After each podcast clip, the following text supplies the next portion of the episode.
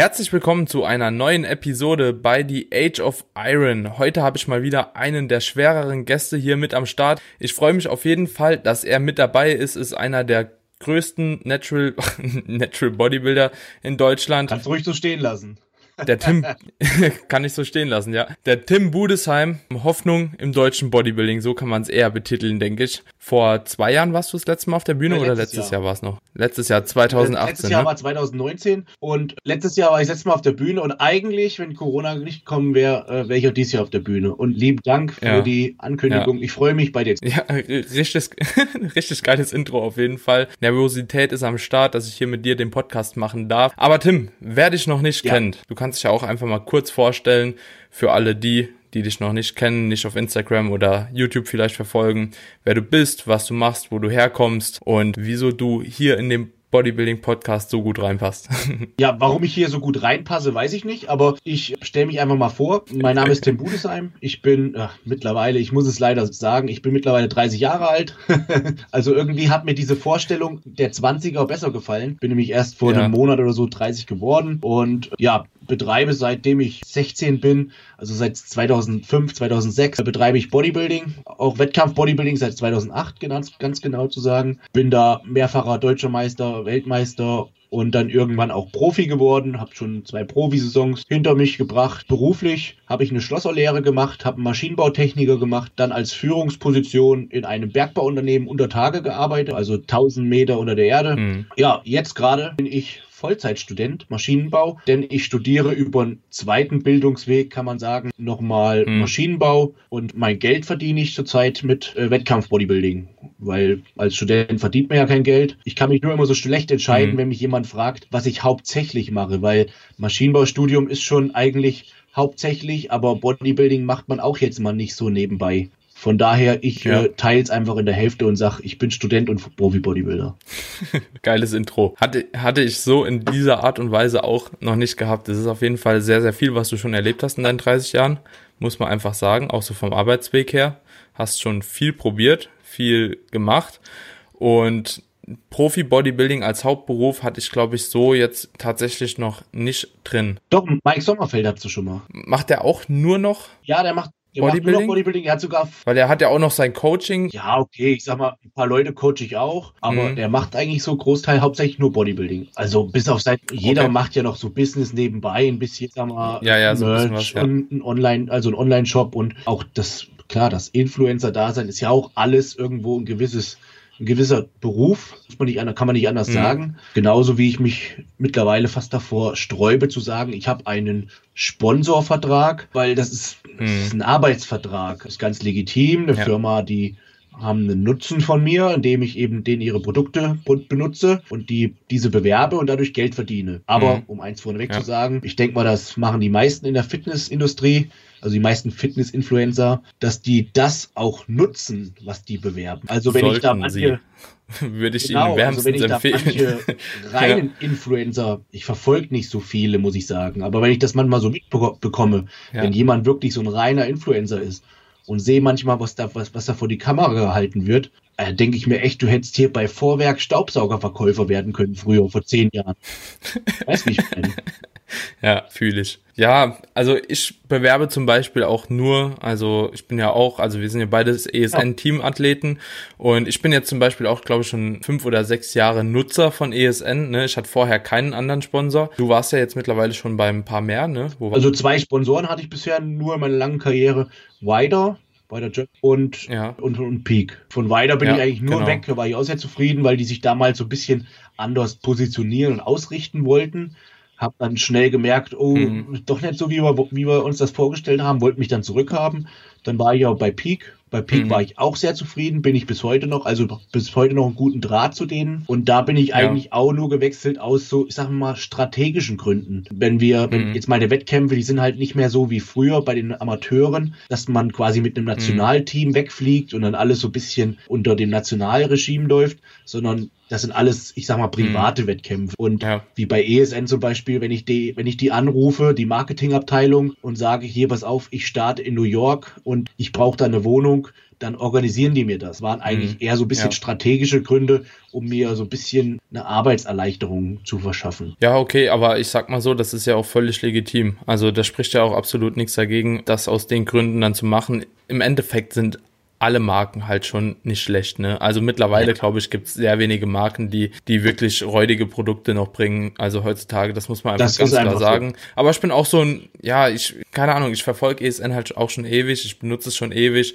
auch bevor ich da irgendwie in das Sponsoring kam, über das Influencer-Dasein auch. Und ich bin halt auch super zufrieden mit den Produkten, das muss ich auch sagen. Also, ich bin halt keine Ahnung, ich wüsste nicht, was ich, welche Marke ich früher sonst noch konsumiert hätte, bei der ich sagen würde, okay, hier, mit der bin ich genauso 100% zufrieden genau. immer preis und Bei mir ist es so, ich bin halt so ein traditioneller Typ und äh, so, so ein Technikfreak. Mhm. Und ich habe mir die Firma vorher angeschaut und ich fand es halt beeindruckend. Die haben die fast die komplette Produktion das Rohwarenlager und teilweise sogar die, teilweise sogar die Rohstoffe, ja.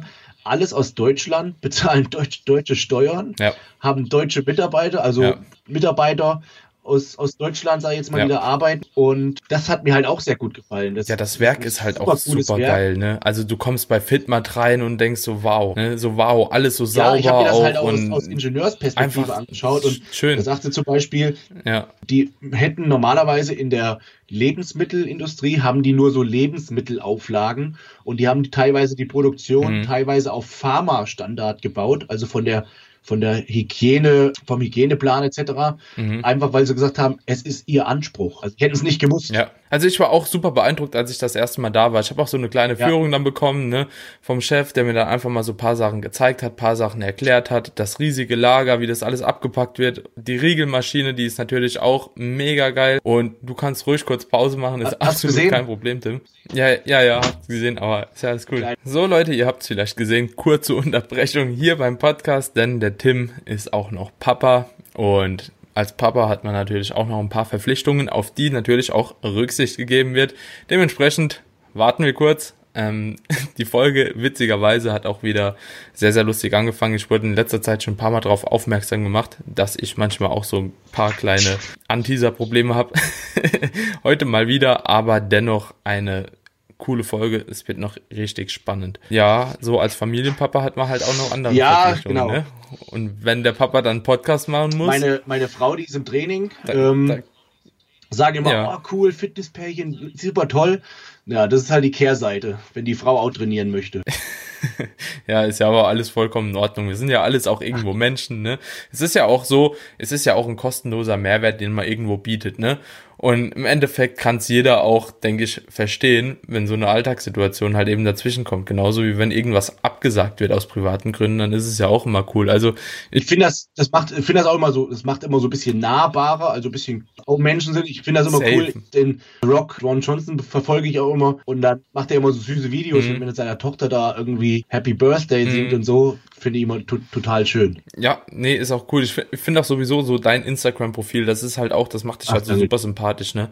Also da habe ich schon, da habe ich schon mit mehreren Leuten drüber gesprochen, dass du halt einfach noch so Dinge aus deinem Leben zeigst, ne? Weil bei dir merkt man halt, du bist halt nicht nur Profi-Bodybuilder und das finde ich halt ja. auch cool, ne? Weil jeder will mittlerweile einfach nur noch Influencer sein, jeder will nur noch Bodybuilder sein, jeder will einfach übers Internet sein Geld verdienen und ich finde, viele Leute vergessen dabei so das andere Leben, ne? Also so, so ein Natural Bodybuilding Profi, von dem ich halt auch sehr viel halte, so der hat auch mal gesagt, das Bodybuilding muss auch in das Leben passen und nicht unbedingt immer nur umgekehrt. Und das finde ich halt super cool, weil so ist es halt. Ja, wirklich, also ich ne? muss sagen, mir geht diese Scheinwelt, die geht mir so auf den Sack, was da so vorgegaukelt wird, das geht mir wirklich nur auf die Eier. Ich kann das auch gar nicht so verfolgen, weil es einfach, ja, weil es einfach nervt halt. Also mhm, so ja. irgendwelche Scheinleute, die das alle so scheinheilig machen und es sind alles nur Menschen, egal wie erfolgreich man ist alles nur Menschen und manche sagen mir, hey, du bist so am ja. Boden geblieben. Ein Scheiß bin ich. Ich bin einfach ein normaler Mensch.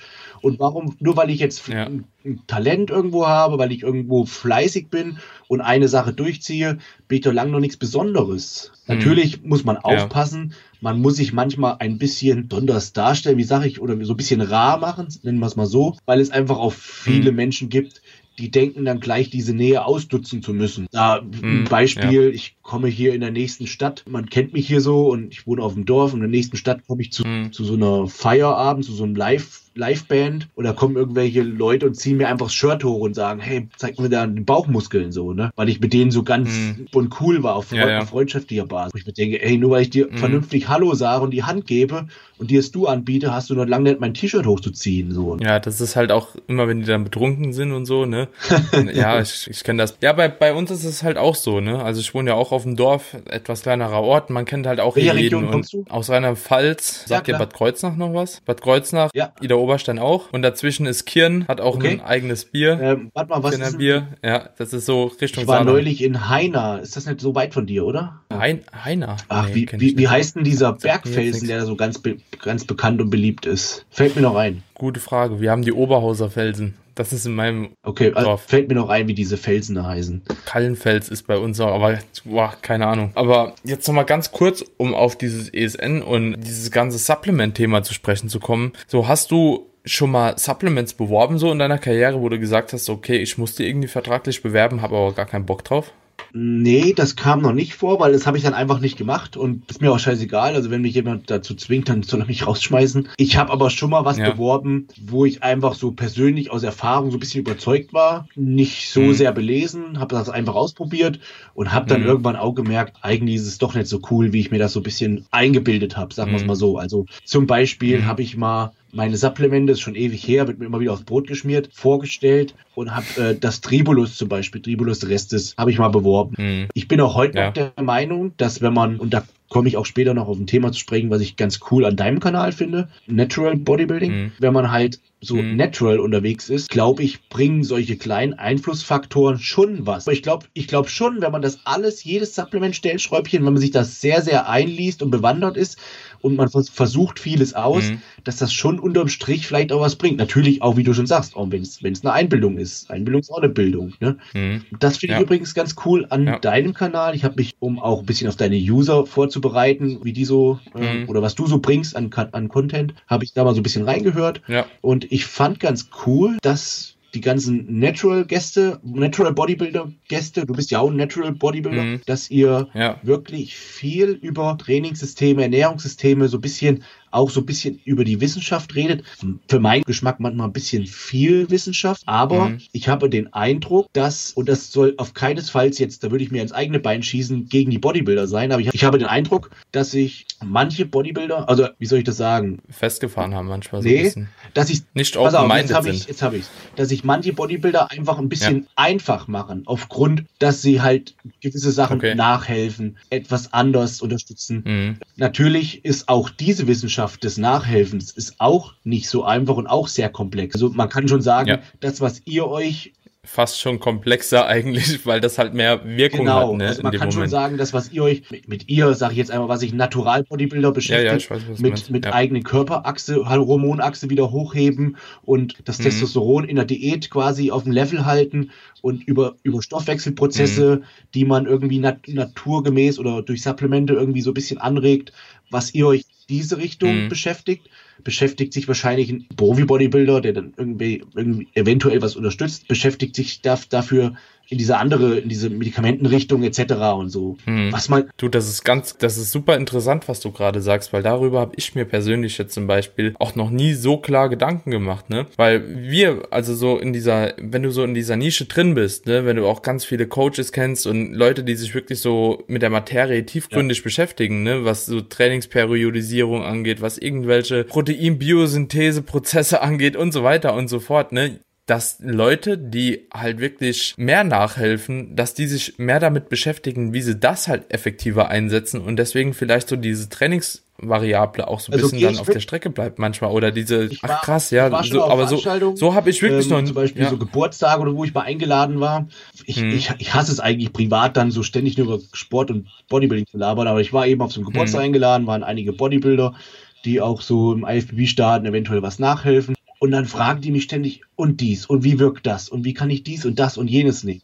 Ey, dann habe ich mhm. irgendwann gesagt, ey Leute, ist das euer Scheiß Ernst? Ihr seid Sportler, ihr seid Bodybuilder. frag mich doch mal, wie kann ich anders essen? Wie kann ich meinen Schlaf optimieren? Wie kann ich mein Training eventuell optimieren? Hast du schon was ausprobiert? Wie, wie trainierst du? Da werde ich mhm. über so eine Scheiße gefragt. Ich antworte darauf nicht. Weil es sowieso auch Ganz viel genau. zu individuell ist, ne?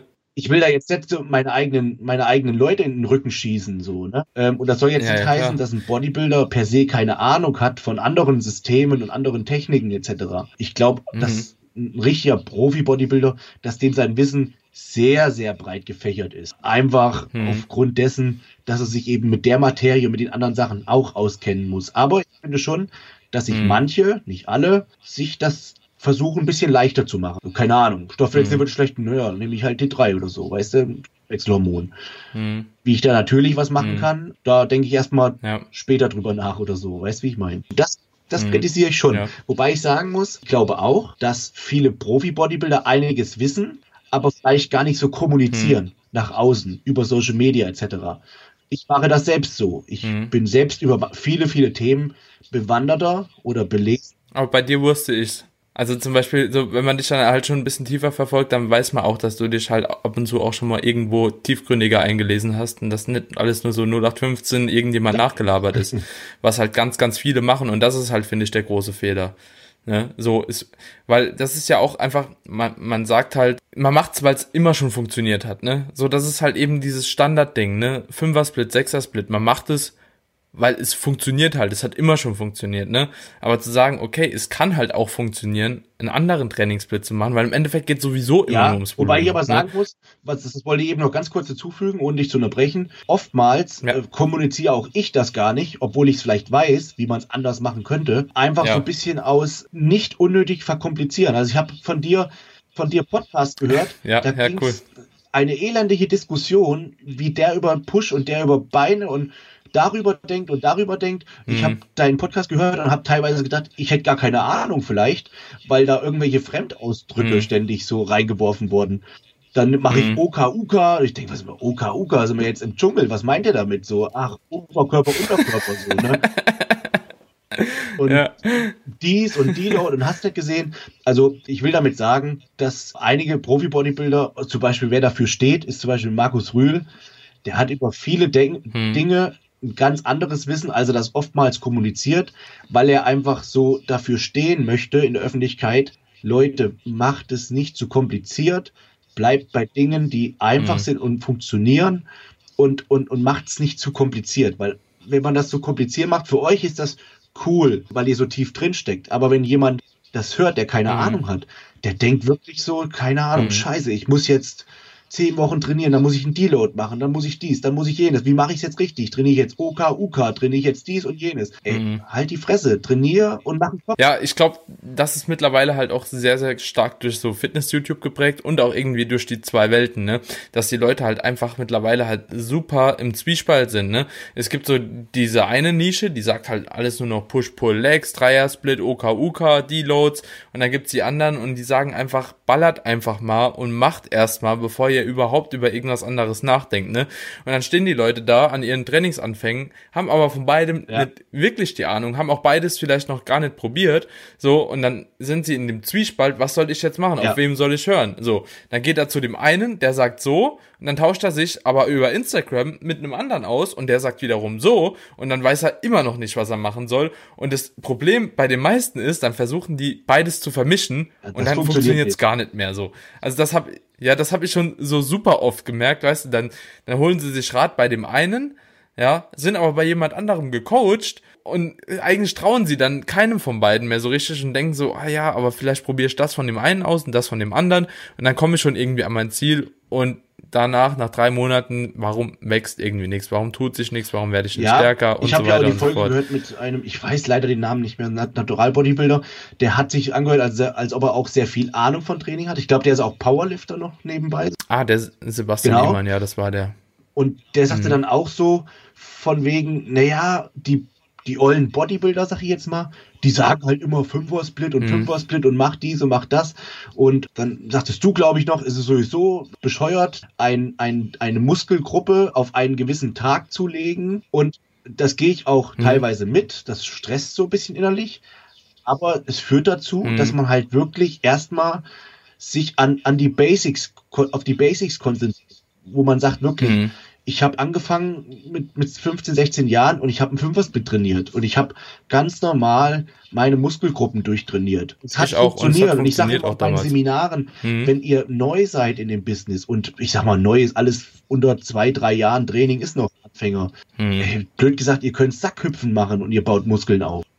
Ja, ist echt so, so. macht einfach halt. Ja. Wenn das Mindset stimmt und die Sätze auch wirklich so ausgeführt werden, wie sie ausgeführt werden sollen, wo wir schon wieder beim Problem sind, ne? Weil wenn du dann nämlich anfängst mit RPEs zu arbeiten, Weiß ja, so, also RPE im Sinne von, das heißt einfach so Wiederholungen quasi, die du vom Muskelversagen noch entfernt bist, zum Beispiel bei schweren Grundübungen, Kniebeuge, ja, da sagt man ja nicht, du gehst immer bis RPE 10, also ja, das heißt Muskelversagen, das weil die Verletzungsgefahr Fehler, halt auch so hoch ist. Das gibt's nicht. Halt's Maul, ja.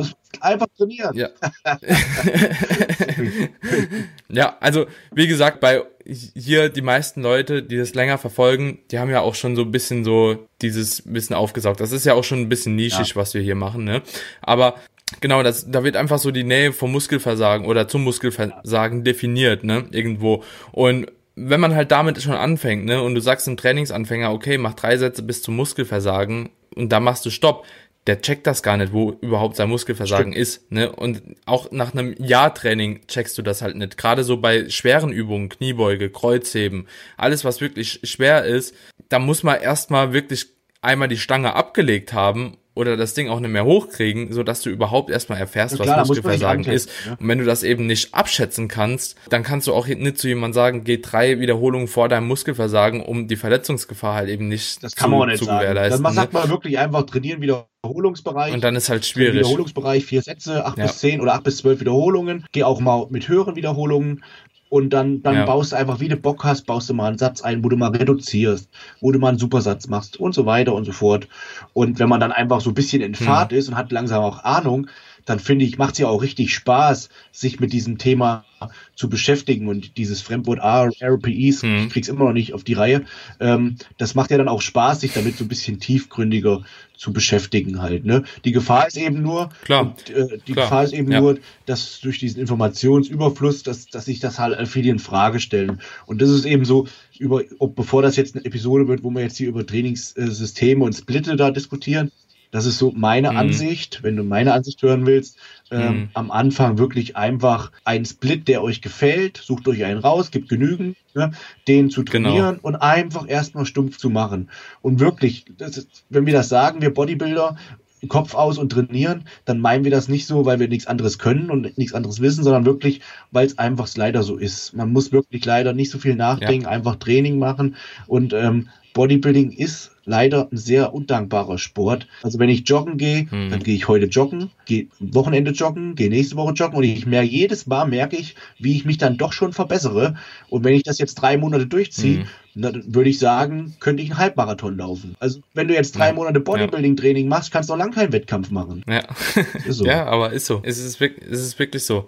Ja, im Endeffekt ist es aber Fakt, du musst auch einen Split einfach wählen, den du gut ausführen kannst, bei dem du Spaß hast. Ne? Und wenn du halt ohne Spaß ja. in dein Training reingehst, stimmt. Und das Lieblingswort in einem Studium ja? hat mir sogar am ersten Vorlesungstag mein Professor beigebracht, wenn ich gefragt werde, immer zu sagen, es kommt darauf an. Er sagt, ich soll, wie soll ich ja. trainieren? Dann sage ich auch, es kommt drauf an.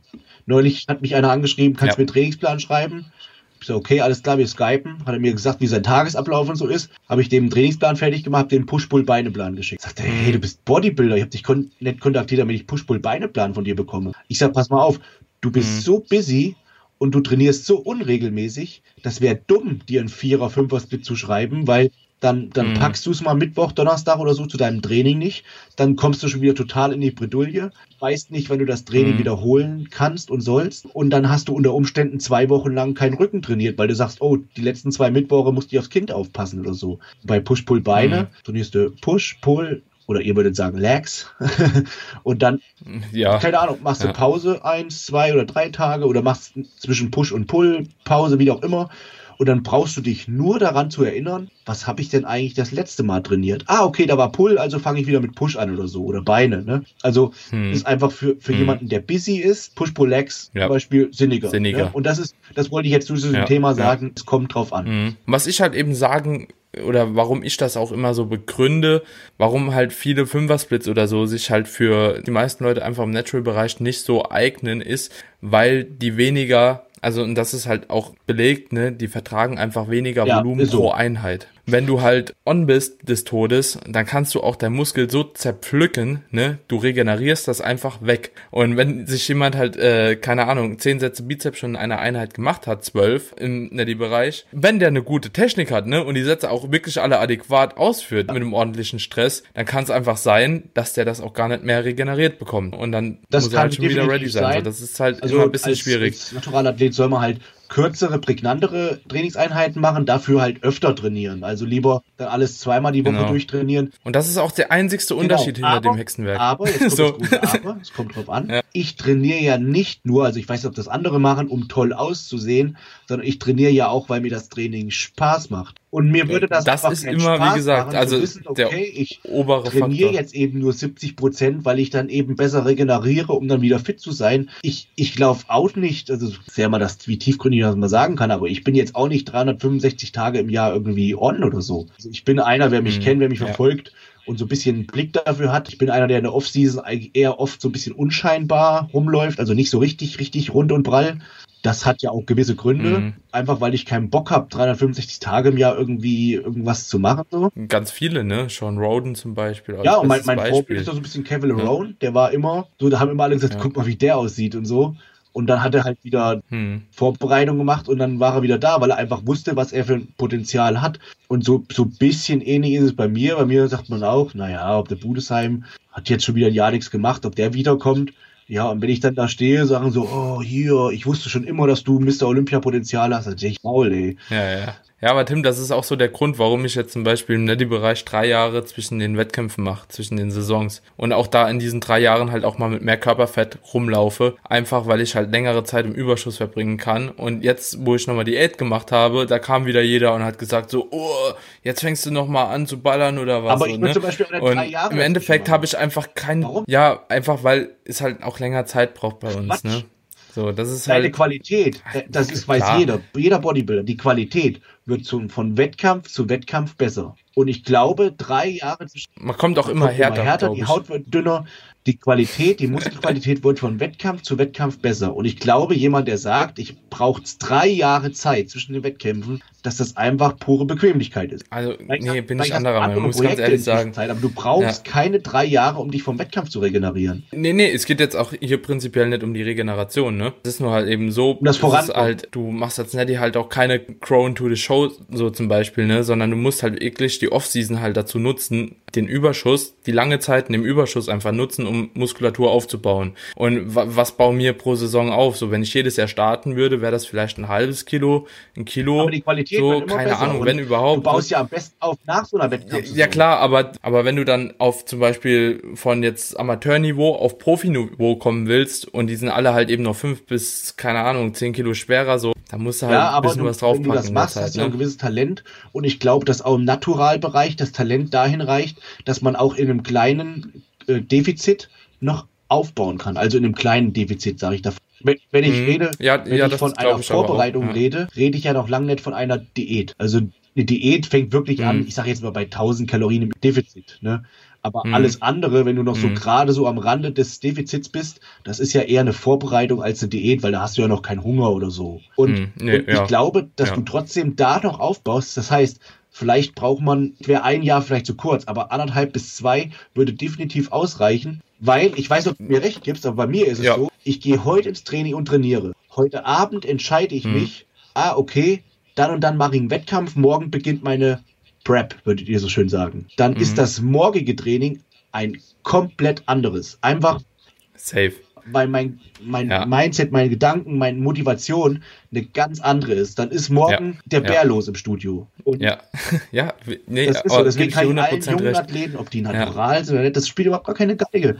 Kann ich nur empfehlen. Ja, spielt echt keine Rolle. Nicht, wenn ihr erfolgreich Erfolg haben wollt, es gibt nur eine begrenzte gewisse Zeit, wo man richtig Erfolg schöpfen kann. Und ich mhm. merke selber, wie schnell es geht. Ich bin gefühlt immer noch so der Junior von nebenan, weil ich eine sehr gute Juniorenkarriere habe. Bin mhm. jetzt schon 30 geworden, ich ja. das sagt. Und mhm. ja. die Zeit rennt so. Und deswegen kann ich immer nur empfehlen, Klar, von mir aus baut auch mal eine zweijährige Offseason ein oder drei, das habe ich auch schon mal hinter mir.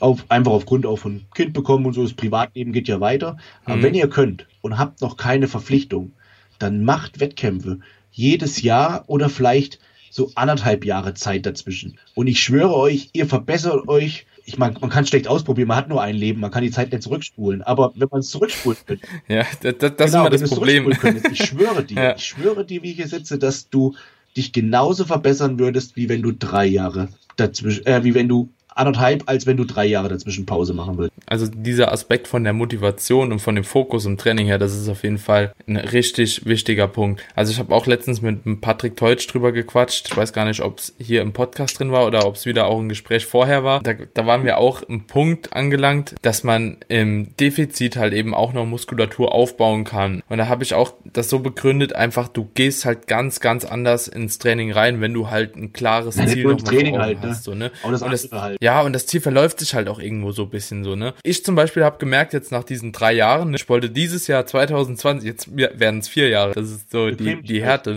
2020 wollte ich starten, ja. ne? Corona. Ich habe bis jetzt meine Prep durchgezogen, ne? Aber ich sehe halt keine Chancen, Amerika dieses Jahr einen Wettkampf ja, machen zu ja. können.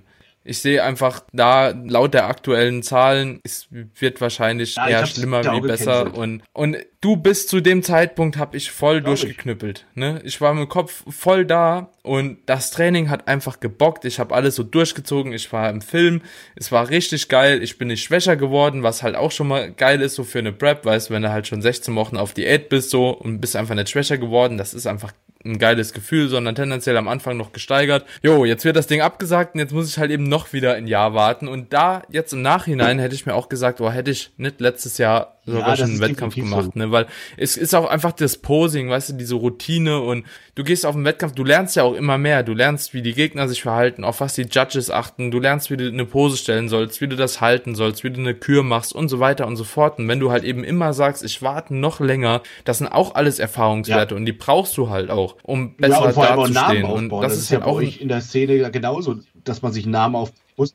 Deswegen ja, ist wieder Fall. dieses Wörtchen wenn mich einer fragt, wann und soll ich, wie lange soll ich Pause machen, wann wieder soll ich die Offseason machen, wann soll ich starten, es kommt drauf an. Also ich würde jedem Neuling empfehlen, hm. startet, wann ihr könnt. Vor allem, wenn ihr noch so Anfang der 20er seid und äh, könnt es euch gut einteilen, startet, wann ihr könnt.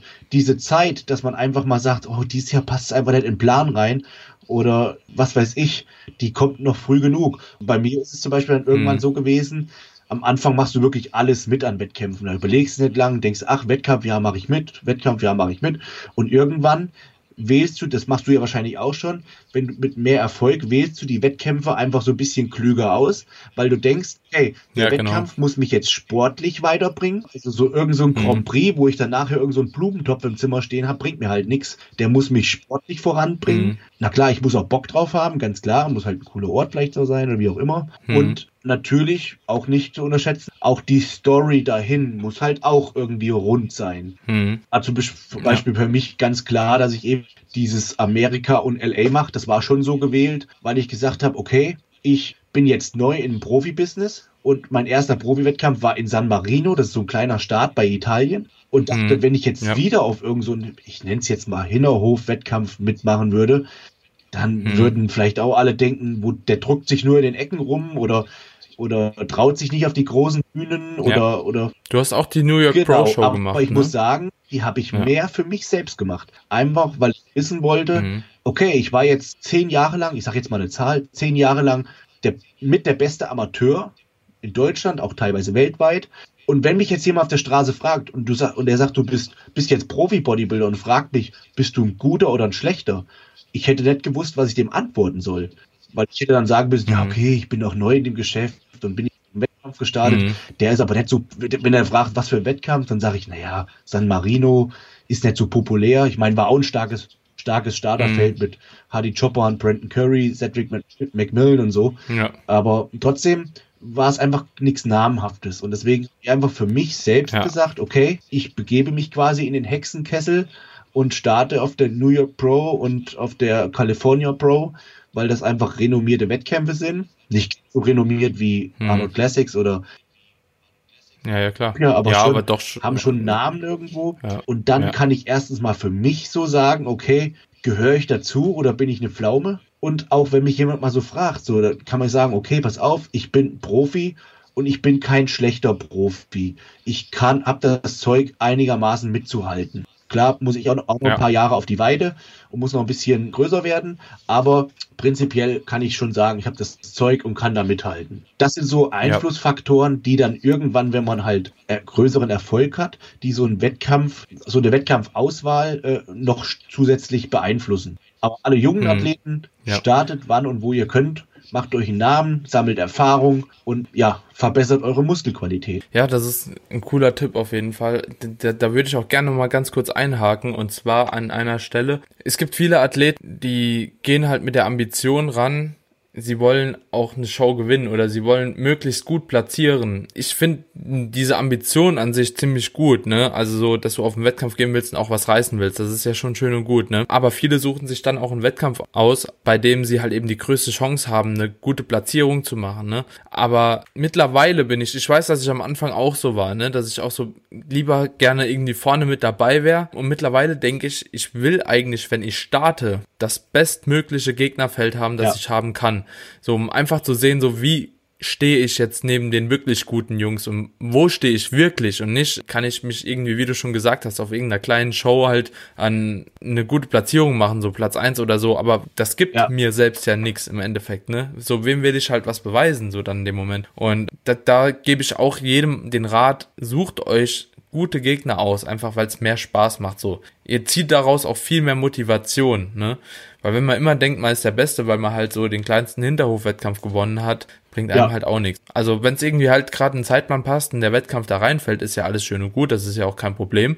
Aber man sollte auch irgendwo Wettkämpfe machen und in dem Sport weiterzukommen mit ja. richtig guten Leuten. Also da wieder, es kommt drauf an, ne? weil einen ja. Wettkampf mitzumachen, der ein bisschen leichter ist und wo man sagt, okay, da habe ich Chancen zu gewinnen, ist einfach legitim. Und ist ja auch für eine Vorbereitung halt zum Beispiel toll. auch gut, ne? Oder wenn ich jetzt zum Beispiel Ziel habe, eine Pro-Card zu gewinnen, ist das halt auch ganz toll, wenn ich da etwas leichter rankommen kann als bei einer, weil manchmal ist es ja ganz ehrlich so bei großen Wettkämpfen, gerade im Bodybuilding, es kann nur einer gewinnen. Und manchmal sind halt auch viele tolle Athleten, die es auch verdient hätten, auf, also gerade auf großen Wettkämpfen, mhm. aber leider kann eben nur einer gewinnen.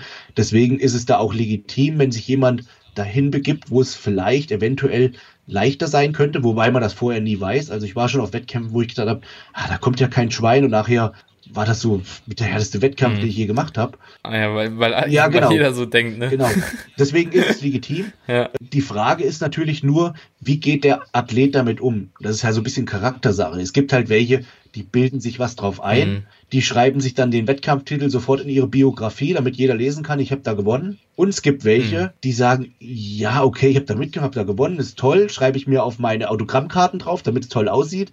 Aber ich für mich selbst weiß, das war jetzt nicht so das Gegnerfeld, wo ich mich ebenbürtig fühle. Und das ist doch schlimm ja, aber eigentlich, oder? legitim. Also vom ich inneren Gefühl her ja. gemacht. Das beste Beispiel nenne ich immer. Ich bin 2013 bin ich zweite Mal Weltmeister geworden bei den Junioren und Gesamtsieger. Mhm. Das, überall, wenn ich mich vorgestellt habe, auch gerade bei Leuten, die von Bodybuilding keine Ahnung haben, naja, die haben alle, was hast du schon erreicht? Habe ich immer gesagt, Weltmeister. Ey, das war ein Wettkampf, keine Ahnung, aber das war jetzt nichts nichts Dolles oder so, ne?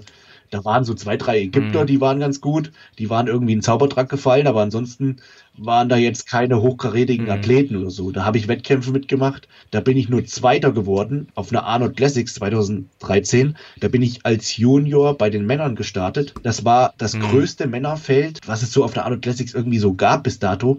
Ich glaube, das waren 61 Männer. Da, mhm. oh. da gab es drei Callouts in der Klasse bis 100 Kilo und ich bin als Junior da gestartet habe den zweiten ah. Platz gemacht. Der, der vor mir war, war einer aus Kuwait oder so, der drei, vier Wochen später bei Mr. Olympia gestartet ist und irgendwie Elfter geworden ist. Und ich war 23. Mhm. Und wenn mich jemand fragt nach Wettkämpfen, wo ich stolz drauf bin, was einfach ein mega Erlebnis war und wo ich auch wirklich stolz drauf sein kann, diese Platzierung erreicht zu haben, dann würde ich immer sagen, Arnold Classics 2013 in der Männerklasse, aber ein zweiter Platz hört sich halt eben scheiße an in der Biografie. Also mhm. der, dieser zweite Platz, der ja, ist halt, ja. der Mike Sommerfeld hat das so schön mal gesagt in deinem Podcast. Zweiter Platz ist der erste, mhm. ist der erste Verlierer. So ganz so krass mhm. sehe ich es jetzt nicht wie er. Bei ihm gibt es ja so in seinem Mindset gibt es ja wirklich nur gewinnen oder verlieren.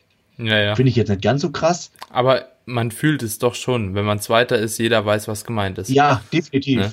Jeder, der sich mal auf den zweiten platziert hat, so der weiß, was gemeint ist, so, weil es einfach so zum Greifen Deswegen nah ist. Deswegen sage ich halt, irgendwo. es kommt darauf an, wenn jemand die Chance hat, irgendwo mitzumachen, wo ich denke, okay, da könnte könnt ich es gut schaffen zu gewinnen und so, soll er da hingehen, soll das machen für seine Agenda, einfach toll zu, auf die Biografie zu schreiben, ist ganz schön, aber er soll trotzdem kühlen mhm. Kopf bewahren, weil bei dem, ja. wenn er in dem Business dabei bleibt, wird früher oder später schon der Wettkampf kommen, wo er einen auf die Nase kriegt. Zum Beispiel, mhm. bestes Thema ist immer diese Diskussion mit, ja, auch wie ein Mike oder so oder ein Adolf, ja, die wollen da irgendwo Profi werden und äh, wollen sich die Profi-Card erschleichen oder was weiß ich, so, sei jetzt mal, wurde innerhalb der Kreise mhm. immer mal so ein bisschen gesagt, weil die ihre Profilizenz auf Wettkämpfen gewonnen haben, die jetzt nicht so hochkarätig sind. Naja, aber mhm. ist doch egal. Lass doch, die können von mir aus alle Profi werden. Nur von dem Profi-Status kannst du dir nichts kaufen. Spätestens, hm. wenn sie ihre erste Profisaison machen, dann sind die Karten neu gemischt. Wenn da jemand hm. irgendwie nicht mal ins Finale kommt beim ersten Profi-Wettkampf, dann weißt du doch, wie gut er ist als hm. Profi. Ja. ja. Das ist. Ja, ja. Kannst du mal vielleicht gerade, also ich habe letztens mich auch versucht, noch mal ein bisschen reinzufuchsen, weil ich ja auch eher so bei der GmbF-Szene und so ein bisschen vertreten bin. Ich habe versucht mal so zu verstehen, wie überhaupt der IFBB, also die DBFV, ähm, NPC und IFBB Pro League überhaupt so aufgegliedert sind. Das war ja damals vor zwei Jahren, soweit ich weiß, einfach ja. IFBB, ne? Oder ja. vor drei Jahren noch. War IFBB war IFBB, so und da war auch der die deutsche Meisterschaft war der DBFV, ja. ne? Und mittlerweile gibt's irgendwie IFBB, also DBFV in Deutschland. Die haben dann auch regional immer wieder Wettkämpfe, so Rheinland-Pfalz Meisterschaft Hessen und dann wieder Süddeutsche und Norddeutsche und bis zum bis zu der deutschen ja. Meisterschaft, ne? So, und wenn man den deutschen Meistertitel gewonnen hat, ist man dann IFBB Pro? Nein. Also ich versuche das ganz kurz und knapp zu erklären, dass man es auch versteht. So. Also ja. in der Historie, vor, wie du schon sagtest, ein paar Jahren, gab es oder das gibt es schon immer, die IFB Professional League. Das ist die, die ja. wird von Amerika verwaltet. Das ist im Prinzip ein, ein, eigenständiger Verband. Und dann gibt es die IFBB, die ganz normal, die IF, normale IFBB, IF International Federation of Bodybuilding. So, ne? Bodybuilding. Genau. ja. Und die gibt es. Die wird von Spanien verwaltet. In Madrid. Genau, die, Madrid so sowas. Ja, da ja, wird genau. die verwaltet. Und dann und, und die zwei gehörten früher mehr oder weniger zusammen. Also die haben einfach so, sind zwei eigenständige Vereine, kann man sagen, und die haben einfach so ein bisschen immer Hand in Hand gearbeitet, korrespondiert. Also es wurde einfach gesagt, pass auf, auf unseren Amateurwettkämpfen, wer da gut ist, macht einen ersten, zweiten Platz, der darf zu euch in eure Professional League. Und die hat. Mhm. So kamst du so auch kam da rein, ne? Auch da rein. Nee, nicht, nicht, ganz, aber dazu komme ich ja. gleich. Und dann gab es okay. eben das gleiche nochmal runtergebrochen. Gab es eben die einzelnen Länder, wie Deutschland zum Beispiel. Da gibt es zum Beispiel den deutschen Fitness-Bodybuilding-Verband. Da wird zum Beispiel wiederum gesagt, hier, pass auf, wer bei euch gut genug ist, der darf auf, auf internationalen Wettkämpfen starten. Auf Arnold Classics hm. etc. Und wie ja. immer, leider ist es so, Geld regiert die Welt. Diese Vereine, IFBB Professional League von Amerika und die Spanier, die haben sich quasi so verkracht, kann man sagen, und waren dann alle mhm. eingeschnappt und haben gesagt, okay, wir machen unser eigenes Ding und die IFB Spanien, die Amateur League, haben gesagt, wir machen unser eigenes Ding. So, der, der mhm. Leidtragende mhm. darunter ist der kleine Blöde, wie immer, der kleine Sportler. Das ist wie in der Firma, ja. die, die Chefs streiten sich, Leidtragende sind mhm. Mitarbeiter. Und man sagt immer so schön, es wird immer von oben nach unten geschissen. Mhm. Ja, und so war das halt. Und dann ging das, das Ganze natürlich weiter. Der IFBB Professional, die haben natürlich keine Nachwuchsathleten mehr bekommen vom IFBB Amateurverband und der IFBB Amateurverband hatte keine Profiliga mehr, an denen sie angeknüpft waren. Also, was haben die gemacht? Hm. Die einen haben eine Profiliga gegründet, die anderen haben eine Amateurliga gegründet. Beziehungsweise die hm. Amateurliga, die gegründet wurde, die war schon vorhanden, die wurde nur erweitert. Das ist, das ist dann ja, quasi okay. die NPC. Und daraus hm. ist das jetzt entstanden, dass es jetzt auch eine NPC Germany gibt und ähm, da, dass es eine IFBB Elite Pro gibt. Das ist dann eben quasi der Profiverband des Amateurverbands. Ja. Sehr, sehr ja. kompliziert. Wie gesagt, der letzte Depp, der drunter leiden muss, ist der kleine, doofe Athlet. So, ich habe, mhm. ich hoffe, es ist einigermaßen und verständlich rübergekommen. Also ich habe mich, wie gesagt, in letzter Zeit auch so ein bisschen damit auseinandergesetzt und habe versucht, das zu verstehen. Es war aber auf den Internetseiten und so auch komplett undurchsichtig. Und ist es jetzt so, wenn du einen NPC-Wettkampf gewinnst, also du musst, glaube ich, erstmal NPC regional mittlerweile auch machen, ne? Und dann kannst du auf so einem auf einer größeren Meisterschaft, glaube glaub ich, irgendwie mitmachen, wie Dennis Das sind James alles Penner, jetzt, ne? auf Deutsch gesagt. Und also ich will es mir mit keinem verkrachen, ich bin ja noch aktiver Athlet, aber wenn man jetzt zum Beispiel sagt, ja. ich bin ein Amateur und ich starte auf einem NPC-Wettkampf, dann kann es sein, dass der Amateurwettkampf dieser DBFV oder, oder Elite Pro oder IFBB Spanien, ja, ja. dass die dich dann sperren, weil du ja bei NPC gestartet bist. NPC bewirbt so ein bisschen, na, wir sperren keine Athleten, aber die wollen das auch nicht, dass ein Wettkampfathlet dann irgendwie da so fremd geht, in Anführungsstrichen. Also es ist wirklich so, ist so, so ein bisschen eine traurige eigentlich. Sache. Und wenn man mir sagt, wofür stehst du, würde ich sagen, mein Herz ist und bleibt eben so für den DBFV. Das ist so wie. Hm.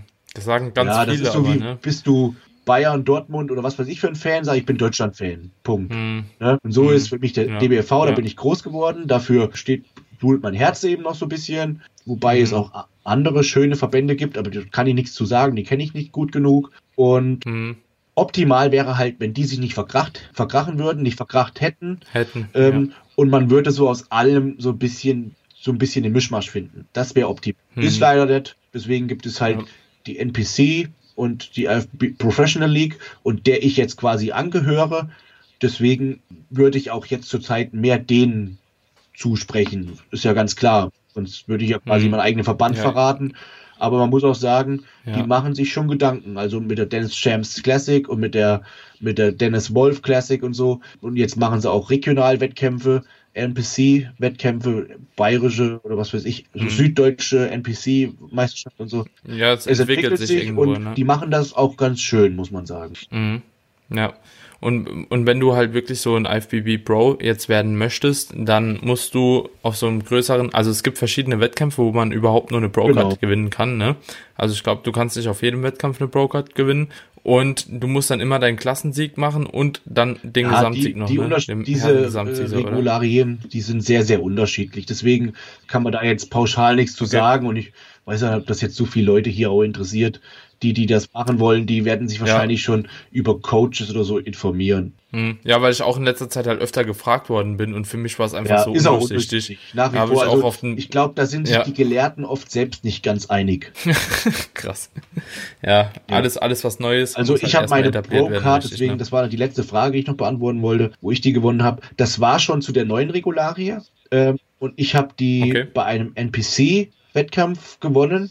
Das war ein Amateur-Olympia, so hieß der. Und der war in San Marino. Mhm. Da habe ich meine Pro-Card okay. gewonnen. Und da war es zum Beispiel so, zu der anderen Frage, wer da die gewinnt. Ähm, die beim, bei dem Gesamtsiegerstechen wurden insgesamt drei Pro-Card vergeben. Okay. Die besten, oder nee, zwei, ja. glaube ich, ja. zwei. Die besten zwei im Gesamtsiegerstechen haben eine Pro-Card bekommen. Das war dann ich und das war einer aus Israel, glaube ich. Und hm. Andersrum. Einer aus Israel und ich. Der Esel nennt sich zuerst. Und, ähm, ja, und äh, das war damals, als ich meine Pro-Card gewonnen habe. Und das war auch direkt mein erster Amateurwettkampf, äh, mein Profi-Wettkampf, weil ich kam von der Bühne und ich war total überrumpelt und die sagten, äh, hier, Tim, möchtest du denn eigentlich morgen bei den Profis starten? Ich habe gesagt, yes, sure, why not? So, und dann bin ich halt, habe ich da unterschrieben, hier, du musst, hm. you must sign here, und dann habe ich hier einen Kontrakt unterzeichnet und dann bin ich halt nächster bei den Profis gestartet. Und das war auch ein Profifeld hm. von, glaube 30 Leuten und da habe ich dann halt eben neben Brandon Curry, ähm, Zachary McMillan und Adi Chopin hm. habe ich da einen vierten Platz gemacht. Und da war der der Raff Raphael Brandaro und so, die jetzt so, so Nachwuchstalente ja. sind, die hatte ich mhm. da so ein bisschen hinter mir gelassen und das, da war ich auch ganz stolz drauf. Das hätte ich gar nicht erwartet. Es war auch, das war auch mega krass. Aber das ist auch ich schon eine krasse da, Leistung, muss man ja an der Stelle auch einfach Aber ich war sagen. da, mal zum Thema Adrenalin, ja. ne? Was, für was ein Mensch fähig ist. Mhm. Also, wir sind da angereist mit meinem Privatfahrzeug. Zwei Kumpels dabei, also mein Kameramann mhm. und einen besten Kumpel. Und ich habe ein ganzes Wochenende Wettkämpfe gemacht. Quasi Donnerstag Waage, Freitag erste Wettkampf, Samstag zweite Wettkampf, nee Quatsch, Freitag Waage, Donnerstag, äh, Fre Samstag erste Wettkampf, sorry, und am Sonntag mhm, der Profi-Wettkampf. Der Profi-Wettkampf ja. ging bis Sonntag um abends 21 Uhr oder so. Und wir hatten da, also das ganze Wochenende Vollgas Wettkämpfe. Trainiert, Wettkampf, entladen, geladen, kennst das ganze Prozedere. Und danach ja. im Profi-Wettkampf haben wir überlegt, fahren wir, pennen wir jetzt, fahren morgen nach Hause oder fahren wir jetzt noch nach Hause? Dann haben wir gesagt, naja, eigentlich, ich bin hellwach, ich kann jetzt nicht pennen und komm her, nachts fährt sich's entspannter, fahren wir halt. Haben wir noch was gegessen, haben uns geduscht und sind dann quasi nachts von San Marino nach Hause gefahren. Ich glaube 15 Stunden knapp Autofahrt. Und ähm, wow. meine Kumpels, ja, soll ich fahren? Ich sage, naja, ich hab jetzt, bin jetzt von der Bühne gekommen, ich bin so geflasht von dem Wettkampf, so voll mit Adrenalin. Ich fahre. Hm. Und dann bin ich gefahren von San Marino bis nach Augsburg. Das waren, glaube ich, so acht Stunden und dann von Augsburg bis zu mir nach Hause, das waren, glaube ich, oder neun Stunden, das waren, glaube ich, dann nochmal so vier, fünf Stunden. Bin ich komplett Crazy. durchgefahren. Ähm, hab, glaube ich, währenddessen so zwei Päckchen Bombschen gekaut und gelutscht, weil ich mm. einfach so geflasht war Krass. von diesem Sieg und hab mich gefreut und Adrenalin. Aber als ich zu Hause war, war ich so im Arsch, dass ich konnte nicht mal mehr Hallo sagen. Ich war einfach nur so, äh, äh, gute Nacht. Ciao. Ciao. ja. Bis übermorgen. ja, bis, bis ja, übermorgen krass. ging nicht. Ja, aber ich bin heimgekommen, das war mittags, habe ich bis, gepennt bis abends, habe abends gegessen und nächsten Morgen saß ich wieder in der Uni im Hörsaal. Boah, ja, hartes Leben. Ja, wenn, wenn man soziale Leben einfach nicht ausschalten kann, ja, muss man halt durch. Ja, aber es ist heftig, weil ich habe sowas ähnliches auch bei der GmbF damals erlebt, als ich da, da bin ich Junioren gestartet und das war halt eben, Junioren sind immer sehr, sehr früh und Männer sind dann am späten Nachmittag so nach ja. ein paar anderen Klassen und ich habe auch einen Doppelstart gemacht, Junioren und ich war in der Männerklasse und als Junior warst du um halb neun, glaube ich, das erste Mal auf der Bühne. Ich war Junioren 1 noch in der leichteren Klasse. So, und die Nacht vorher ich war so aufgeregt, ich konnte einfach nicht schlafen. Ich habe eineinhalb Stunden geschlafen, glaube ich. Wirklich, ich war wie ein kleines Kind halt.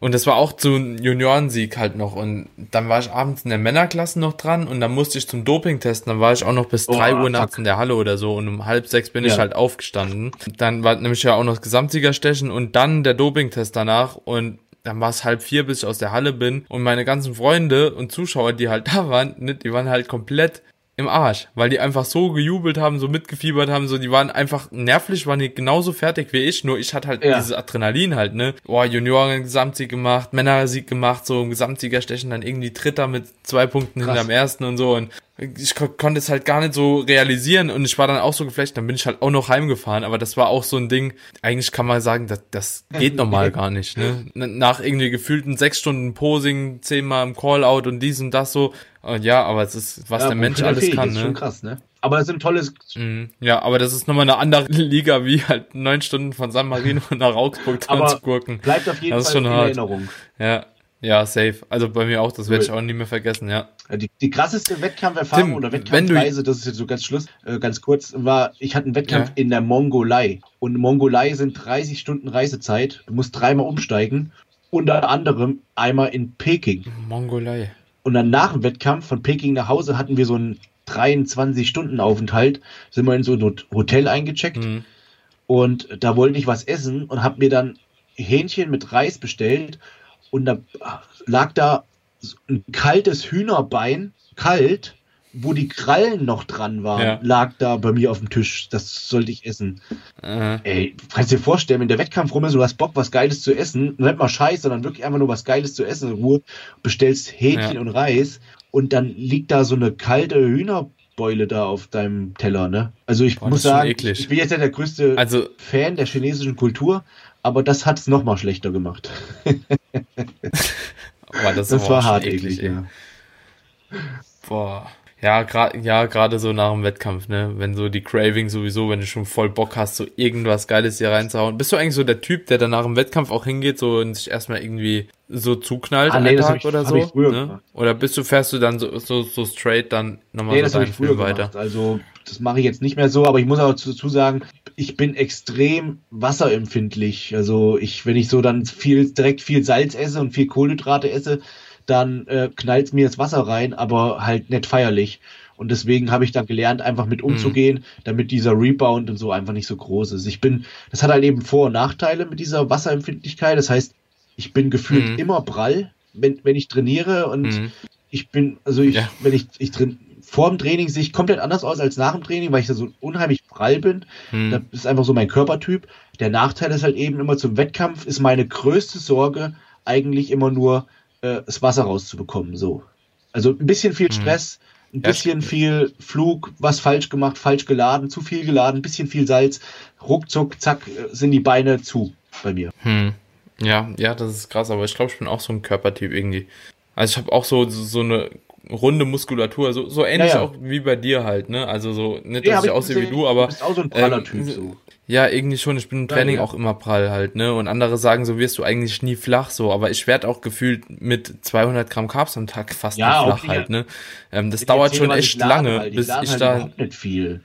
Ich lade dann ja. manchmal mit ein bisschen, weiß ich, 200 Gramm Reis, 200, 300 Gramm Haferflocken und dann vielleicht noch mal ein paar Reiswaffeln oder so. Das reicht mir schon fast. Hm. Wie, und wie ist das im Vergleich zu der, zu der letzten Phase von der Diät dann? Ne? Also wie viel mehr an Kohlenhydrate sind das so zu der letzten Phase oder ist das ungefähr deckungsgleich, nur dass du halt einmal entlädst? Äh, ist schon etwas mehr, also ich würde sagen so, aber ich ja. muss auch um richtig, also bei, wie soll ich das sagen, bei mir ist es so, ich habe nicht so die geilste Struktur, also von der Symmetrie her, die, die allergeilste. Also meine Taille könnte schmäler sein, ein bisschen. Ja, ja ist, ist jetzt schlecht, gut. aber es könnte geiler sein, so sage ich jetzt mal. Und, und ich habe ein Problem. Ja. Ich wirke, auch weil ich, weil ich nicht, nicht der massivste bin. Also ich wiege immer so Wettkampfgewicht so 106, 107 und äh, ich habe schon viele mhm. hinter mir gelassen, die, die wogen 120, 125, 130 oder so. Ne? Aber mhm ich kann nur über die Condition, also über die, über die Shape kommen, so über die Härte. Ja. Ähm, ja. Wenn ich, wenn ja. ich bin so ein Typ, wenn ich nur so 95% in Form bin, sehe ich kacke aus, kann ich daheim bleiben. Und aber ich finde das persönlich, ganz ehrlich, viel geiler. Das ist auch geiler, das auch ähm, anstrengend. Das ist die wahre Kunst eigentlich. Das ist die wahre ne? Kunst. Aber bei mir, aber es ist halt schon cool. Ich sag jetzt mal, ich sag das immer ganz offen, wie Mike Sommerfeld, ne? Der hat einfach so eine geile mhm. Linie dem sei es auch mal verziehen. Es gibt auch halt auch noch andere, ganz klar, aber dem sei es auch mal verziehen, wenn der nur so 95% in Form ist. Und so 100%, also so richtig 100% mhm. war er ja sowieso noch nicht. Das kann ich auch so offen sagen. Ich bin cool mhm. mit Mike so. Aber äh, der mhm. weiß, dass ihm da noch so ein paar Prozent fehlen, liegt aber auch ein Stück weit an seiner Krankheit, die er hat. Das ja, weiß ich. Ja. Hatte ich mit ihm Hab auch mal gehört, drüber gesprochen. Und das ja. weiß ich auch, ne? Deswegen mhm. Respekt, dass er es überhaupt so durchzieht. Mhm. Aber ich wollte das nur zu dem Thema sagen, bei so einer, bei so einer richtigen tollen Symmetrie sei es dir auch mal verziehen, wenn du mal ein paar äh, Härteschwächen hast. Bei mir, bei mir ist es tatsächlich mhm. so, das kann man jetzt ganz klar sehen, wenn man sich die Bilder anschaut von New York und Los Angeles, eine Woche dazwischen. Ich habe bei New York ein bisschen viel geladen, ich war sehr aufgeregt, habe ein bisschen Wasser gehalten. Ich sah klitsche glatt aus und hätte quasi, ich sag jetzt mal, daheim bleiben können. so. Und in, in, mhm. in LA haben mir alle geschrieben, was hast du denn gemacht in einer Woche? Ich habe weniger mhm. geladen, weniger Salz gegessen, war weniger aufgeregt und schon war die Shape on point. Mhm. Ähm, und das mhm. ist, wie, wie, du schon sagst, ja. das ist die meiner Ansicht nach auch die größere Kunst. Es bedarf aber auch mehr Quälerei. Also ist auf jeden Fall die gerade die letzten zwei Prozent, so wenn du die rausholen ja, willst. Also ich bin die, da bin die letzten halt Wochen sehr tief mit Kohlenhydraten. Also viele da, ich da manche sehe, die da in der Diät immer noch 500, 600 Gramm Kohlenhydrate essen. Da frage ich mich, was macht ihr denn? Habt ihr Stoffwechsel in Pferd oder was? Das ist ja. bei mir nicht so. Also ich gehe die letzten Wochen dann auch wirklich runter mit Kohlenhydraten, 150 bis 200 Gramm Kohlenhydrate, um wirklich die letzte Endschärfe mhm. rauszubekommen äh, oder reinzubekommen. Ja. Ja, ist halt nun mal so bei mir. Ich, und ich bin trotzdem prall. bei wie viel Gramm Protein bist du dann so verhältnismäßig? Ähm, Protein gar nicht so wenig. Ich habe es in der letzten Vorbereitung mal ganz anders gemacht. So habe ich es noch nie gemacht. Normalerweise habe ich okay. dann immer die Kalorien niedriger gemacht in Form von Kohlenhydraten, also quasi Carbs runter, Carbs runter, Carbs mhm. runter und das Eiweiß so gelassen. Im Gegenteil, am Ende vielleicht das Eiweiß sogar ein bisschen hochgefahren, weil du dann immer so denkst, ja, musst ja ein bisschen mehr mhm. was essen, hast ja Hunger mhm. und so. Da war immer früher ja. die Devise Oldschool, na dann ist halt ein bisschen mehr Eiweiß. Ja, Protein ja, sättigt genau. ja auch einfach. In letzter Vorbereitung ja. habe ich es dann einfach so gemacht, dass ich bis zu einem gewissen Punkt habe ich die Carbs runtergefahren, bis ich gemerkt habe, okay, der mhm. Stoffwechsel ist voll im Brennen, ich bin auch schon in einer guten Shape und dann geht es quasi so ans Feintuning mhm. und als ich in dieser Situation war, habe ich quasi die Carbs wieder hochgefahren und parallel die, die Proteine runtergefahren auf ein Minimum. Da war ich so auf.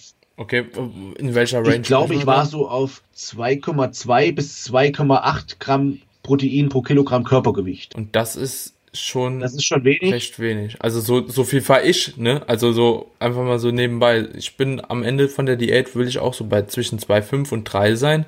Also das ist schon verhältnismäßig echt ja, wenig. ich habe so 350 Gramm äh, äh, Eiweiß gemacht, 300 bis 350 Gramm Eiweiß. So bei 106, 107 Kilo kann sich jeder ausrechnen eben. Ja, ja, das Und habe aber da, dafür habe ich die, äh, die, die Kohlenhydrate hochgefahren. Da war ich wirklich bei richtig, richtig viel Kohlenhydrate das war fürs Wohlbefinden nicht so geil, weil wenn der Motor einmal brennt, dann, und du gibst dem noch mehr Brennstoff und nichts anderes sind Kohlenhydrate. Das ist Brennstoff für deinen Motor. Das ist wie wenn du ins Feuer so, ja. einen dicken Eicheklotz reinschmeißt oder du schmeißt ins Feuer irgendwas, was so richtig verpufft, was so richtig brennt. Und das mhm. heißt, mit anderen Worten, so, um sich mal als Feeling vorzustellen, du isst Kohlenhydrate und du fängst sofort an zu schwitzen, du kriegst irgendwie Krämpfe und das, du merkst sofort, wie die Kohlenhydrate deinen Körper so richtig verbrennt und verwertet, so während dem Essen. Ich habe auch immer das Gefühl, ich glaube, du bist der Erste, der mir da auf jeden Fall auch recht geben kann. Ich habe mit sehr wenigen Leuten drüber gesprochen, aber wenn ich eine Diät mache und dann zum Beispiel mal einen Refeed einbaue, dass ich einfach den Muskelkater des Grauens habe an diesem Ja, das ist ja ganz normal, ne? Aufgrund vom Wasser. Ja, aber, aber so normal halt so gar nicht, ne? Also so in der Diät, ich mache mein normales Pensum, das Training bleibt eigentlich recht gleich so in einem Refeed. Auf einmal esse ich ein bisschen mehr und ich krieg den Muskelkater. Das, das ist ganz normal, das ist einfach ähm, Physiologie. Das ist normal, dass man einen ja. krassen Muskelkater bekommt. Wobei du auch so Muskelkater bekommen solltest in deinem Training. Ansonsten kommst du mal zu mir. Ich krieg schon Muskelkater, ne? Aber nur der ja, ist einfach stimmt. deutlich krasser. Ne? Also so, der ist einfach, normal hast du halt so eine Spannung, weißt du so, und es tut schon drücken, aber auf einmal, da ballerst du die Kohlenhydrate ja. rein und kannst du mehr laufen. Also so ja, ordinal gar so. nicht mehr. Aber meiner ja. Ansicht nach auch die meisten Bodybuilder, gut, ich weiß auch nicht, wie jeder im Einzelnen arbeitet, vielleicht ähm, übersteigt das auch meine Kompetenz und bei gewissen Sachen braucht man einfach mehr Proteine, keine Ahnung. Jedenfalls bin hm. ich persönlich der Meinung, dass die meisten viel zu viel Protein fressen. Hm. Bis noch dahin hast du einmal kurz. Also, gehangen. ja, nee, ähm, glaube ich auch. Also ich denke nicht, dass irgendwas über 3, irgendwas Gramm. Also es kann schon sein, ist. wenn du irgendwie mit so. diversen Sachen unterstützt. Ich sage jetzt mal Wachs Wachstum ja. oder so. Kann sein. Und wie gesagt, da kenne ich mich ich aber auch so null aus. So. so. Da hast du schon einen erhöhten mhm. Proteinbedarf, aber nicht jenseits der 6 Gramm oder 5 Gramm vom Kilogramm Körpergewicht. Das ist Bullshit. Kann ich mir auch nicht vorstellen. Wenn ich halt. die dann, wenn ich die dann so, wo, wo, wo willst ja, du Ja, wenn ich, wenn, wenn ich die dann sehe, die, die, die, also, oder, oder rieche, die riechen dann so richtig so nach Ammoniak ausdünst so. Weißt du, weil sie zu viel Proteine ja. fressen. Ja, auf Fibo-Geruch. Ja, ähm, das ist halt so, das, ist, das sind so kleine Punkte, wo man halt schon auch ein bisschen aufgeschlossen sein muss. Weil ich hatte neulich mal so eine Podcast-Folge gemacht, Old School vs. New School und hatte dann Dr. Frank Holger Acker, den kennst du vielleicht auch. Ich habe die Folge ja. angehört, auf jeden Fall. Also ich habe sie ja. nicht ganz gehört, aber ich habe sie angehört. So. Ja, und auch, weil ich mich selbst so gefragt habe, wo ist die Grenze zwischen Old School und New School? Und, und bin ich jetzt Old School? Ich würde mich schon eigentlich als Oldschool bezeichnen, weil ich so dieses klassische Bodybuilding mache. Ich bin Schwergewichtsbodybuilder, wo es auch nicht mehr so viele von gibt, quasi so die, die Dino Dinosaurier mittlerweile. Mhm. Und, und ich vertrete auch die klassischen Werte, dass ich sage, hier, never change running system, ist schon so. Aber irgendwie muss mhm. man auch ein Stück weit offen sein für Dinge, um Dinge auszuprobieren, etc. Ne? Ja.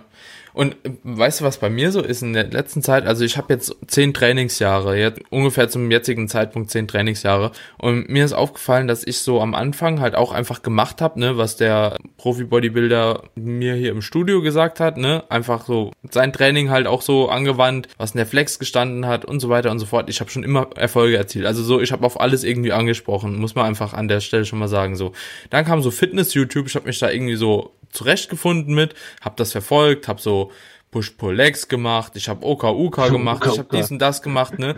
Und mittlerweile bin ich immer wieder da und ich vermische einfach beide Systeme und versuche das für mich rauszuziehen, was mir am meisten da in der Zeit gebracht hat. Und es ist echt witzig so. Ich mache aktuell wieder Dinge, da hätte ich gesagt, vor drei Jahren noch, weißt du, weil ich einfach so, auch so eine gewisse, gedacht habe einfach, das funktioniert nicht, ne? Weil es hört sich alles so logisch an, das funktioniert nicht. Und mittlerweile gehe ich auch nochmal rein, mache Dropsets. Mittlerweile mache ich Übungen, wo ich gesagt habe, okay, von den Hebeln passt das vielleicht nicht ganz so, ne? Ist vielleicht nicht so optimal, aber ich spüre die Muskulatur so, wie ich sie lange das Zeit nicht mehr Richtige. gespürt habe. Und also das Training so macht mir, also mit diesem autoregulativeren Ansatz, macht mir einfach deutlich mehr Spaß so, mittlerweile. Ähm, und, und das ist auch toll, dass du das so für dich rausgefunden hast, dass du einfach sagst, okay, ich differenziere einfach nur, was funktioniert, was funktioniert nicht. Trotzdem sage ich ja. dir jetzt, wenn du ganz normal dein Fünfer-Split durchgezogen hättest oder dein Sechser-Split, wie das der Bodybuilder gesagt hat, ständest du genauso da, wie du heute da stehst. Du hast dir mit einfach ein bisschen mehr Spaß reingeholt. Ich, aber ich muss aber sagen, ich, ja? ich muss aber sagen, ich habe keinen Spaß ja, genau. dran gehabt, ne? Ich hatte ja so, ich habe am Dreiersplit mein Leben lang immer am meisten Spaß ja, dann, gehabt. dann muss man es machen. Aber du ständest ja. genauso da, denke ich mal. Du hast dir einfach eine höhere Variation reingeholt. Natürlich, wenn du merkst, oh, ich regeneriere nicht so gut und jetzt soll ich schon wieder Arme trainieren, dann, dann splitte ich das anders auf, weil du hast schon de deinem dir gerecht angepasst. Aber, aber im Allgemeinen mhm. Sind das jetzt keine Quantenunterschiede. Aber, nee. aber was du gesagt hast, ist nicht zu verachten. Bodybuilding ist sehr, sehr, sehr, sehr viel zum ganz großen Teil Psychologie und einfach, wenn ich auf irgendwas Bock habe und ich fühle mich dabei besser und habe das Gefühl, ich regeneriere besser und kann besser wieder trainieren, dann spielt mir auch der Kopf keinen Streich und dann kann ich auch wieder, dann kann ich auch mhm. wieder gut Gas geben, so, ne? Das Einzige, wo ich nichts von halte, ja. ist Oka Uka ich weiß nicht, wie jemand Oberkörper trainieren kann, dass da irgendein Muskel auf seine Kosten kommt. Da müsste ich vier Stunden trainieren. Keine mhm. Ahnung. Ich sehe da manche bei uns im Studio, die machen dann Latzi. Die, die Trainingseinheiten, die gehen ja, auch lang. Aber ich sehe da manche, die machen das, die machen dann ja. Latz, für den Rücken Latziehen, machen eine Ruderübung und dann überlegen sie sich schon, ob sie zur Schulter wechseln. Ne? Wenn, sie, wenn du Glück hast, machen sie vielleicht nochmal enges mhm. Rudern oder so. Und dann wechseln sie Schultern und dann machen sie Schultern und dann machen sie Brust. Und dann, ich sag, nee, also Push, Pull, Legs gehe ich voll mhm. und ganz mit. Irgendwas dazwischen gehe ich auch noch voll und ganz mit, dass man sich das aufteilt, einfach so, wie man Lust hat, dass man vielleicht einen normalen Dreier- oder Vierer-Split macht. Aber mhm. Oberkörper, Unterkörper, das kann der Oma machen, meiner Ansicht nach. Mhm. Ja, aber wie gesagt, das sind ja auch Definitiv. Jetzt kommen wir schon so, wieder ne? dieses Trainingsthema. Also, ja, ja, es ist auch super interessant. Ich finde das auch super interessant halt, auch gerade was du dazu zu sagen hast. Ne? Also ähm, ich habe ja normal immer nur die andere Seite der Medaille hier oder öfter, ne? So und da sprechen wir dann über Sätze und wie viele Sätze du davon machen ja, aber solltest und so. und jetzt ist halt jemand da, der einfach genau und jetzt ist einfach jemand da und das finde ich halt auch gerade super wertvoll auch für die Zuhörer, ne? Weil viele halt auch dieser Anhängerschaft angehören, ja. ne? Und heute Morgen habe ich noch mit einem Kollegen telefoniert und wir haben auch gesagt, so, ey, wir haben vor zwei Jahren Sachen gesagt, die würden wir jetzt mittlerweile nie mehr machen. So, so ne? F Fleiß mit Kurzhandeln, so, ne? Haben wir gesagt, so, das kannst du nicht machen, ne? Da ist ja kein dauerhafter Widerspann, keine kontinuierliche Spannung, so die Brust wird drunter leiden, wenn du die machst. So, und mittlerweile fängt man nochmal an mit, mit Fleiß mit ja so, ne? Und dann wahrscheinlich, ja, ja, und aber so Dinger sind das halt. Und man macht einfach sich viel zu, also man meint einfach auch immer viel zu viel zu wissen, so, aber, aber es stimmt einfach aber gar nicht. Man hat einfach noch gar nicht die Größe Ahnung gehabt. auch, sich äh, dazu zu revidieren, zu sagen, okay, ähm, habe das jetzt mal gesagt, ja. aber ich bin eines Besseren belehrt worden, etc. Oder ich habe mir einen Tipp geholt, ich habe es ausprobiert, ja. wie auch immer. Und da ist halt eben dieser ja. kleine Kritikpunkt, den, den der dann in der Vergangenheit oft an den Bodybuilder ging, weil sich Bodybuilder dann oft einfach so ein bisschen dazu fein war, da einzuknicken. Dann dieses typische Bro-Seins. Alter, ich habe das jetzt sagt, willst du das jetzt nochmal hinterfragen oder soll ich dir nach Rheinland-Pfalz kommen? Weißt du, wie ich meine? Hm, ja, ähm, und, schon, und deswegen, äh, da muss man halt einfach nee, ein bisschen ich feier, ich feier das aber, ja. Nee, geil. Aber Tim, ich glaube, damit können wir es auch abschließen, oder? Haben also jetzt Stunde 18 gequatscht. Oh, oh, das hört sich doch keiner an, so bis zum Ende. ja, also, nee, ich denke, war eine coole Folge. Freut mich auf jeden Fall, dass du halt auch so Einfl Einblicke gibst, ne? Weil ich denke, das ist halt, du bist Profi-Bodybuilder, ne? Das muss man jetzt an dieser Stelle einfach nochmal sagen. Du bist Profi-Bodybuilder, du lebst den Sport seit etlichen Jahren, du ziehst den halt eben richtig hardcore durch und du setzt halt auch alle Weichen, die einfach gesetzt werden müssen, um an dein Ziel zu kommen, ne? Und viele, wie gesagt, so, die machen sich einfach zu kompliziert, ne, und vergessen einfach das Training. Und ich denke, da hast du doch schon nochmal deutliche Einblicke gegeben. Vor allem finde ich es auch geil, wenn ich halt hier mal jemand hab, der mir auch Kontra gibt auf das, was ich sage. ja, ich finde das aber geil, weißt du, weil im Endeffekt geht's nicht immer nur darum, wenn, wenn du dein Gegenüber immer nur bestätigst, Nein. so, dann kommt nicht das beste Ergebnis Nein. raus. Ja, weil da habt ihr genau, eine Meinung. Das sind so. zwei verschiedene ja? Typen und können ja da auch kontrovers diskutieren, das ist ja gar kein Thema. Und, und das also halt deshalb geil. nochmal hier in ja. diesem Rahmen die Stelle auch an dich. Die Einladung, wenn du mich besuchen möchtest im Race Fitness Club Philippsthal. Ich wohne in Hessen, in der Nähe von Fulda. Dann bist du herzlich willkommen, kommst vorbei, trainieren wir zusammen. Und auch wenn jemand deiner Follower das interessiert, einfach mich anschreiben auf budesheim-tim auf Instagram oder auf meiner Homepage, wie auch immer. budesheim-bodybuilding.com, das ist meine Online-Shop.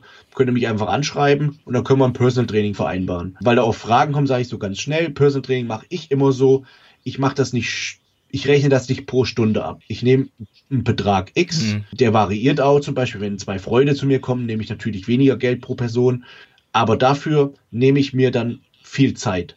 Weil ich hasse das dann auf die Uhr zu gucken. Dann Mhm. sagt er, hey, kannst du mal nach meinem Posing gucken oder nach meiner Form gucken oder hat noch Fragen zum Ernährungsplan, bringt's mit. Ich nehme mir Zeit, wir trainieren schön und arbeiten alles auf, dass sie auch, dass alle noch glücklich nach Hause gehen. Und das nur kurz dazu. Kannst ja jetzt, wo ich noch in Form bin, einigermaßen ne, von der Diät, könnte ich echt mal vorbeikommen, so dann könntest du mir mal sagen, wo die Schwächen und Stärken Ja, sind, gerne. deiner Meinung nach. Wie ich so auf der Bühne vielleicht nochmal besser platziere. Das wäre schon eine coole Gerne. Sache auf jeden Fall. Ne? Kann man natürlich auch mit dem Training verbinden, safe. Aber so, wenn man dann schon da ist, so, und man fährt ja in, so, dann trainiere ich mit Sehr dir gut.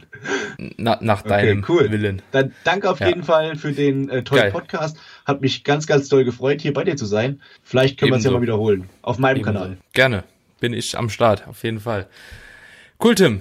Wenn dich die Leute irgendwo finden wollen, hast ja eben schon so ein bisschen gesagt, über die Homepage, über Instagram, aber der Tim hat auch auf jeden Fall noch YouTube, ne? Tim Budesheim sollte man eigentlich Ja. recht schnell finden. Mein Und Podcast. ansonsten auch dein Podcast jetzt. Ja, Muscle genau. and Mind. Und wie nennt sich der nochmal? Muscle and Mind zu finden auf Spotify, Apple Podcast Genau, wahrscheinlich, korrekt. ne? Und YouTube letztes auch hoch. hab Äh, Habe ich gesehen. jetzt nur zwei, drei Folgen hochgeladen. Soll nicht die Regel werden. Alles klar, dann ähm, verlinke ich alles auf jeden Fall in den Cool. Shownotes nochmal. Falls die Leute das dann dort suchen, ist meistens leichter, wie alles einzugeben. Und yo, Tim, in diesem Sinne, eine gute Nacht und wir hören uns. Ciao, ciao. Mach's gut, mein Lieber. Tschüss. Ciao.